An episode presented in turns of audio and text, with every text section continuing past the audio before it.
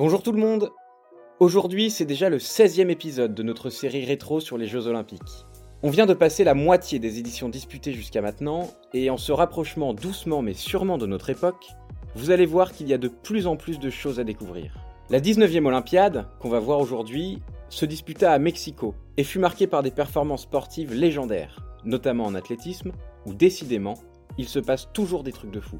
Elle marqua aussi le retour de la politique au cours des épreuves, après deux éditions plutôt soft de ce côté-là. Déjà, elle s'ouvrit dans un contexte mondial de contestation sociale majeure, avec, comme témoin de la révolte populaire qui se manifeste alors à travers le monde, le printemps de Prague, les mouvements étudiants en France, ou encore les contestations contre la guerre du Vietnam aux États-Unis. Au pays de l'oncle Sam, le mouvement des droits civiques des Noirs américains bat également son plein, après l'assassinat en avril de Martin Luther King. Face à la ségrégation qu'ils subissent au quotidien, de nombreux athlètes noirs américains fondèrent le projet olympique pour les droits de l'homme, et songèrent même un instant à boycotter les JO pour manifester leur soutien à cette cause. Finalement, ils y participèrent, et c'est une édition riche en émotions et en événements historiques que nous allons découvrir ensemble.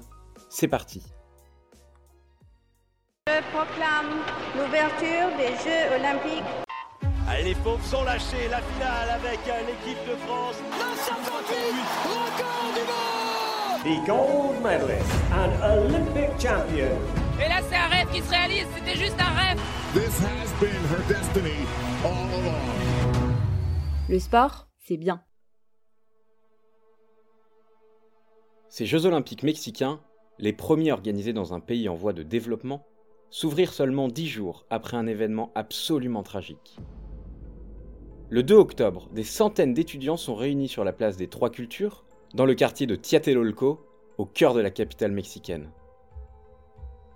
À la stupeur générale, tant du côté des manifestants que des nombreux journalistes présents pour les JO, venus en avance pour couvrir ces manifestations étudiantes, l'armée du gouvernement de Gustavo Diaz Ordaz se mit à tirer sans sommation sur la foule, assassinant plus de 300 manifestants.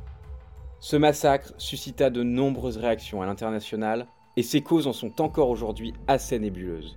Malgré ce contexte sanglant, le président du CIO, Avery Brundage, déclara Les Jeux de la 19e Olympiade, cet amical rassemblement de la jeunesse du monde dans une compétition fraternelle, se poursuivront comme prévu. S'il y a des manifestations sur les sites olympiques, les compétitions seront annulées.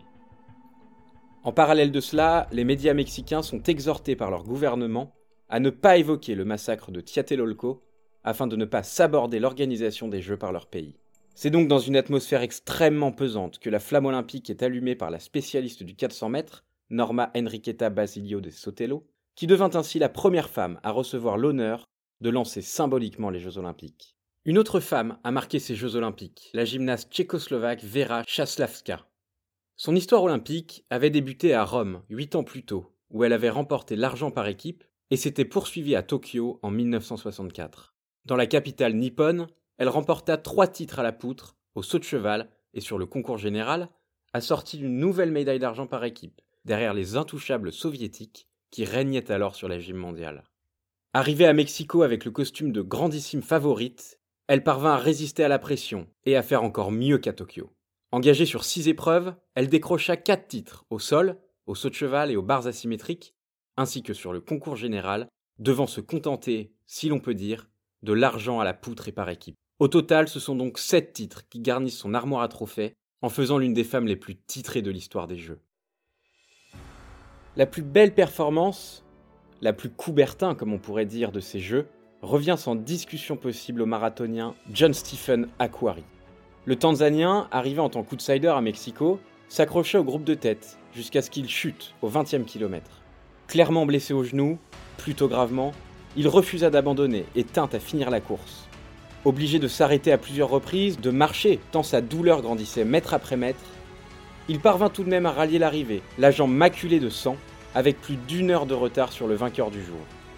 Après avoir reçu une ovation immense des spectateurs du stade, il passa un examen médical qui lui confirma ce qu'il savait déjà. Il venait de parcourir plus de 20 km avec un genou déboîté. Bon, ce qui fait mal, c'est qu'il a fini en 3h25, soit un temps que moi je pourrais jamais réaliser, même avec des genoux en bon état.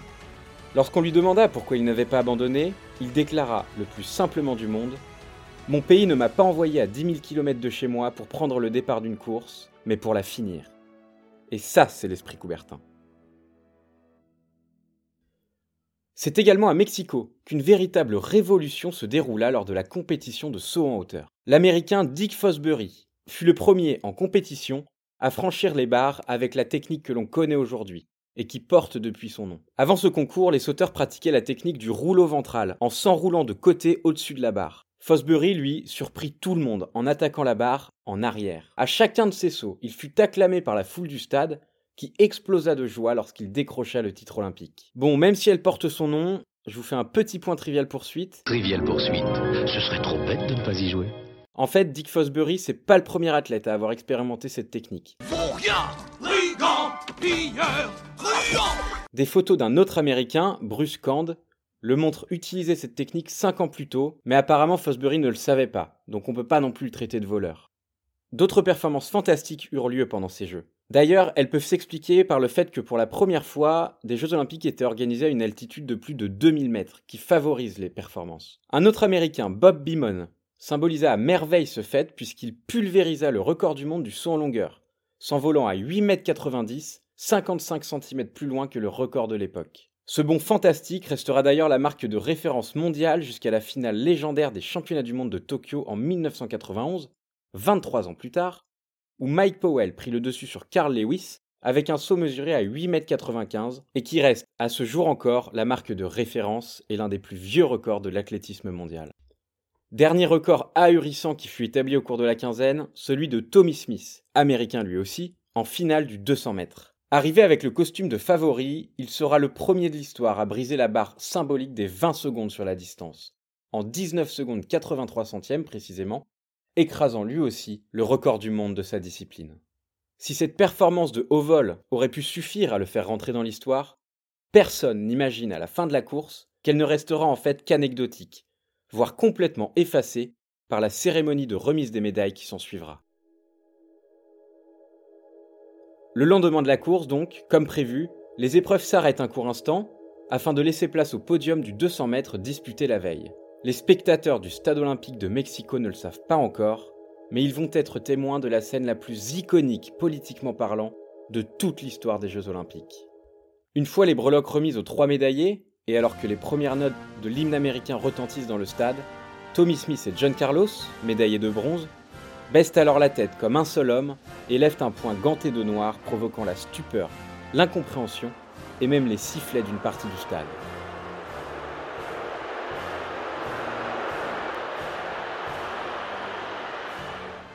Ce geste symbolise alors leur soutien au mouvement Black Power et Black Panthers, qui luttent au quotidien pour améliorer la situation des Noirs aux États-Unis.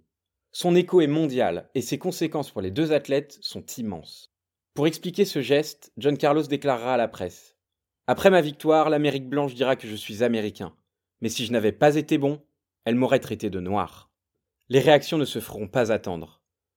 Avery Brundage, qui, on l'a vu, voulait garder la politique de côté, s'insurge contre cette prise de position lors de son événement, qu'il souhaitait complètement apolitique. En guise de sanction, il oblige le comité américain à renvoyer les deux athlètes chez eux sur le champ. Plus tard, ils seront même radiés purement et simplement de toutes les compétitions d'athlétisme dans le monde pour avoir défendu une cause juste.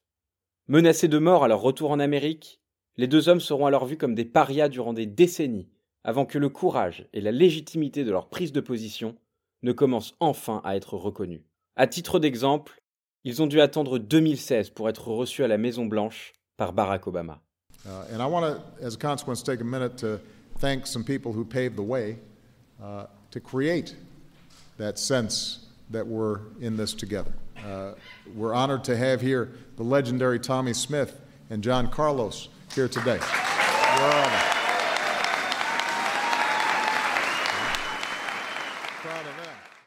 Vous avez très certainement déjà vu cette photo. Au cas où, je vous l'ai remise sur mon site si vous voulez aller jeter un coup d'œil. Jusqu'à maintenant, je ne vous ai parlé que des deux Américains du podium. Mais qui était l'autre? Peter Norman, second sur la piste, mais à jamais troisième homme de ce podium, est sans aucun doute le moins connu des trois médaillés. Il n'en est pas moins admirable.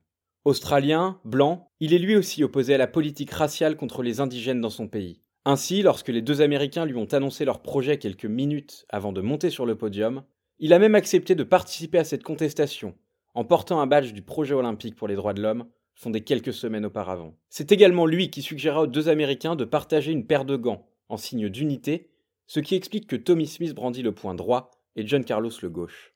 Comme ses deux compères, cette prise de position lui coûtera sa carrière, puisqu'il ne sera plus jamais retenu par sa fédération pour les Jeux olympiques, et sera même complètement ostracisé par le monde du sport australien. Vous voulez un exemple?